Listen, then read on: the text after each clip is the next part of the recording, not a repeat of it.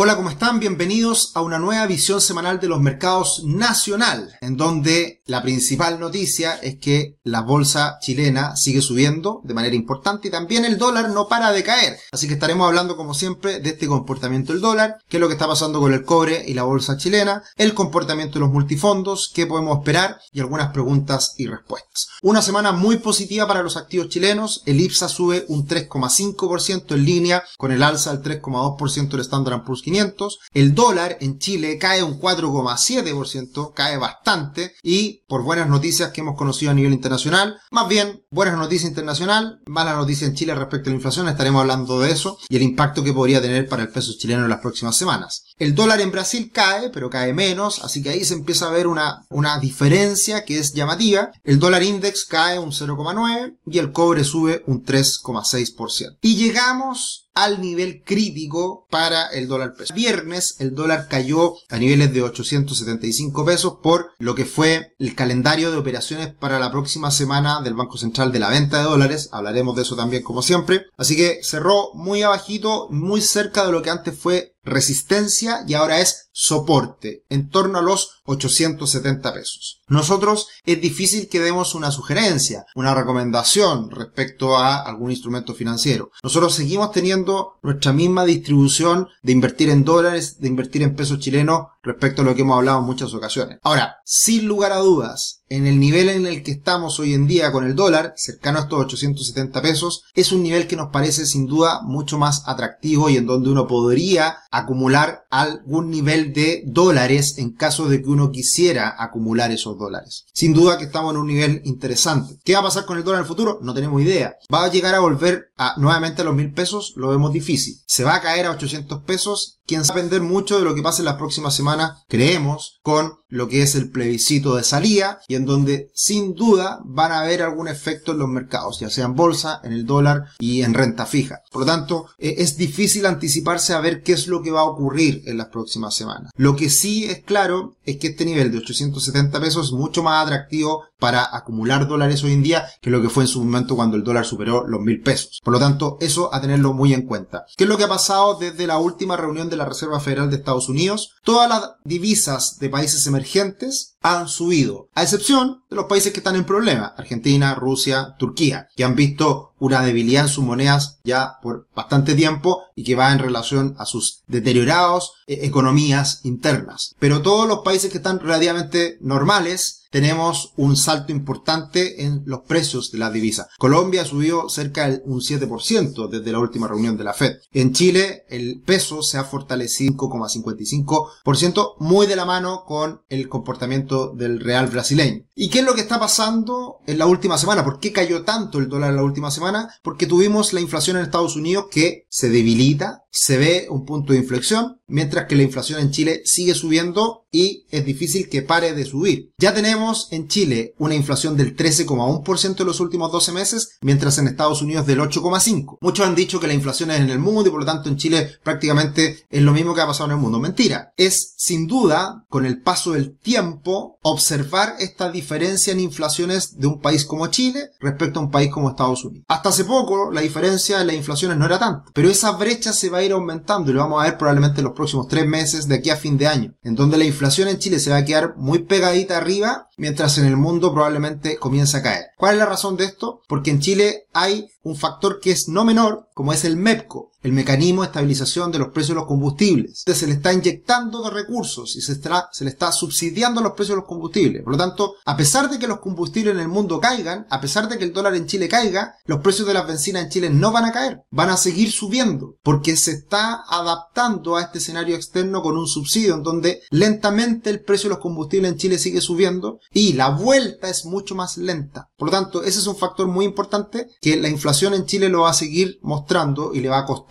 en Chile bajar la inflación. Por lo tanto, esa brecha de inflaciones en Chile respecto a Estados Unidos va a ser cada vez más grande, muy probablemente en los próximos meses. Y eso hace que las tasas en Chile, las tasas de interés del Banco Central, sean muy superiores a las de Estados Unidos y ese diferencial de tasas debería beneficiar al peso chileno. Porque lo que buscan los fondos de inversión a nivel internacional es endeudarse a tasas bajas, Estados Unidos, agarrar esos dólares y llevarlos a economías que tienen mayores tasas como Chile. Y ese diferencial de tasas debería beneficiar al peso chileno por lo tanto hacer caer al dólar en la medida que la incertidumbre disminuya. Eso puede pasar precisamente en las próximas semanas cuando ya tengamos claridad de qué es lo que ocurre con el plebiscito de salida. Así que ese es un factor muy importante a tener en cuenta. La inflación en Chile va a seguir golpeándonos a pesar de que ya se ha drenado mucha liquidez. Este es un gráfico bien interesante en donde vimos un aumento de la liquidez en Chile, efecto IFE, efecto retiro del 10%, pero con todo el gasto que se ha hecho en el último tiempo, todo el consumo que ha impulsado el crecimiento, ha impulsado la inflación, ya se ha drenado todo ese gasto. Lo podemos ver en el día a día en que ya los precios de los automóviles comienzan a, caer, los usados, los nuevos, ya hoy día empieza a existir un poquito más de stock y por lo tanto todo este frenesí por consumo ya se está viendo eh, disminuido y por lo tanto eso también da cuenta de que se ha drenado, se ha gastado mucha parte de esta liquidez, ¿ya?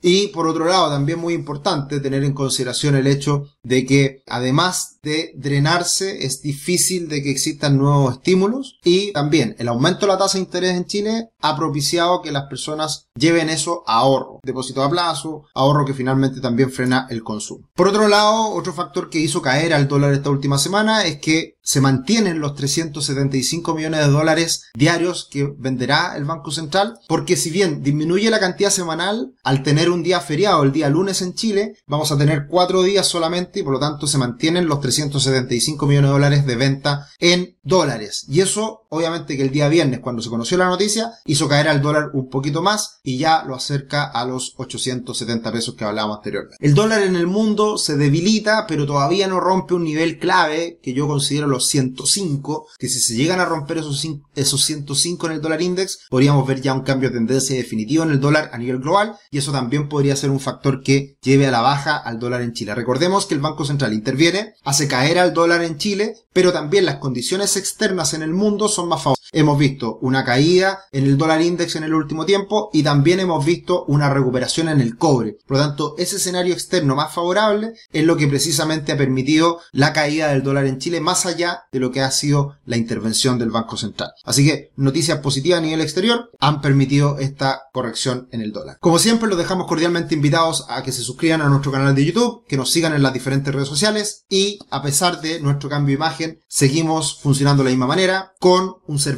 reforzado, con una plataforma digital que los puede ayudar en su planificación financiera y también próximamente, en los próximos días, estaremos hablando de este fondo de inversión que ya están invirtiendo algunos de nuestros clientes pero lo abriremos también al público en los próximos días. Por otro lado, tenemos el impulso que ha tenido la bolsa chilena. Hemos visto una recuperación importante y se acerca nuevamente el IPSA a los 5.400 puntos, que fue el máximo anterior. Mantiene la tendencia de corto plazo al alza y tenemos buenas noticias, perspectivas. Creemos que estos 5.400 puntos del IPSA se van a romper y va a ir a buscar muy probablemente el IPSA los siguientes máximos, máximos históricos en los 5.000 5.800, 5.900 puntos. Todavía hay muchas empresas chilenas que están obteniendo utilidades, que están muy castigadas y, de nuevo, a pesar de la opción que conozcamos en las próximas semanas con el plebiscito salida, la incertidumbre va a disminuir. Hubo algunos acercamientos también hoy en día en oficialismo de hacer cambios en caso que salga la opción apruebo. Pero también hay que tener en cuenta que la opción rechazo se afianza, ya quedan poquitas semanas y por lo tanto eso también puede ser algo que el mercado esté celebrando. Así que hay que tenerlo muy en cuenta en línea con las utilidades que también se esperan por parte de las empresas chilenas que se están conociendo y por ejemplo estos últimos días ha subido de manera impresionante la acción de Sokimich, subiendo un 12%, Parau como el Plaza también eh, subiendo cerca de un 10%, acciones que están relacionadas al retail y que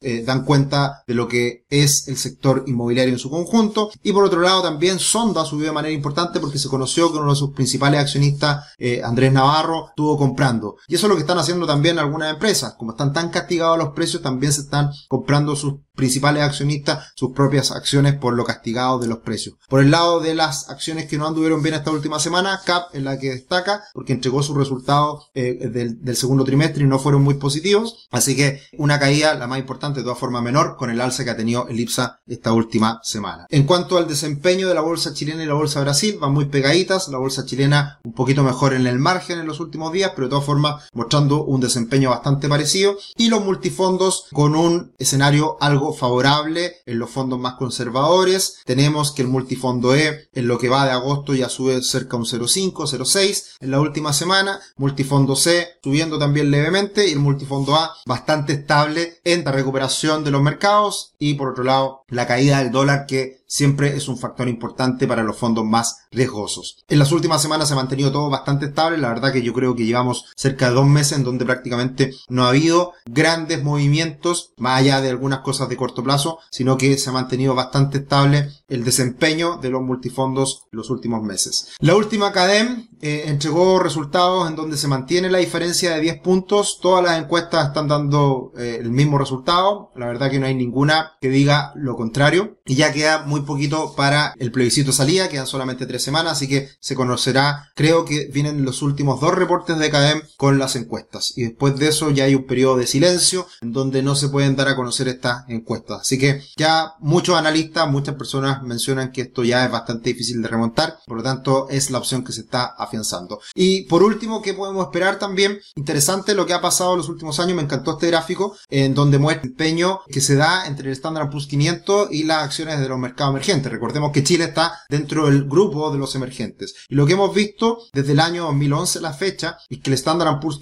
500 le ha ganado con creces a los mercados emergentes. En este último periodo, del 2010 a la fecha, vemos que el Standard Poor's 500 ha rentado un 357%, mientras las acciones de los mercados emergentes solamente un 28%. Por tanto, hay una diferencia enorme y eso es, son estas grandes tendencias, estos grandes ciclos que van cambiando con el paso del tiempo. Acá tenemos eh, un gráfico de los años 80 hasta la fecha. ¿Cuándo va a cambiar eso? Depende mucho de China. ¿Cuándo va a cambiar eso? Depende mucho también de Latinoamérica, lo que pase con Brasil, todo lo que ha pasado también en el último tiempo en términos políticos en la región y el crecimiento económico que con ello desencadena. Así que son aspectos que hay que tener en cuenta. También precios de los commodities que dependen de China, también dependen del crecimiento a nivel mundial. También el, el factor dólar a nivel internacional es muy importante. Entonces, ¿cuándo va a cambiar esta tendencia? Atento a lo que ocurra. Por ahora, Chile por lo menos se encuentra barato, se encuentra extremadamente castigado dentro del conjunto mercado emergente y por lo tanto ahí puede haber valor, puede haber algo interesante a encontrar de cara al futuro, es lo que creemos por lo menos. Y por último una pregunta, Agustín, hola Sergio, no entiendo por qué hoy, 11 de agosto, el dólar bajó frente al peso chileno con la justificación de que en USA la inflación está bajando. Tengo entendido que justamente reducir la inflación de moneda la favorece, por lo que no entiendo por qué en realidad el dólar no subió. Creo haber respondido ya a esta pregunta, son los diferenciales de tasa lo que beneficia o perjudica a a una divisa en particular. El hecho de que en Chile tengamos más inflación respecto a Estados Unidos y esa distancia se vaya acrecentando, nos va a llevar a que el Banco Central de Chile va a seguir subiendo las tasas, Estados Unidos también, pero en menor medida y por lo tanto ese diferencial de tasa beneficia al peso chileno, haría caer al dólar en Chile. ¿De qué va a depender esto en el futuro? De cómo sigue esa evolución de inflaciones posteriormente. Y el hecho de que en Estados Unidos ya veamos un punto de inflexión es algo bajista para el dólar. Eso lo pudimos explicar también en la internacional semanal, así que los dejo invitados para que también, además de la visión nacional, vean la visión internacional. Muchas gracias, que estén muy bien, descansen este fin de semana largo, un abrazo, nos vemos, chao chao.